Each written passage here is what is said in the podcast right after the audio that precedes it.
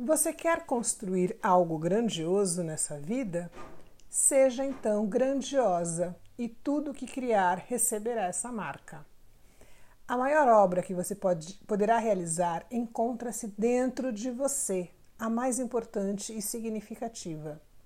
Quando você trabalha a sua lapidação interna com o aumento da sua consciência e presença, você faz disso sua impressão digital sua assinatura e tudo aquilo que você tocar terá esse sinal. Se sua dedicação é só externa nas atividades do mundo, nada lhe trará a verdadeira satisfação.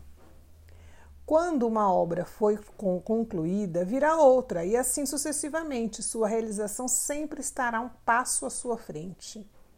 Quando você trabalha a sua inteireza, o seu ser, o externo vem apenas para agregar como um algo a mais e não como o agente responsável pela sua felicidade. Faça, portanto, o trabalho interno, a reforma íntima. Cuide dos alicerces e da construção da sua versão mais grandiosa.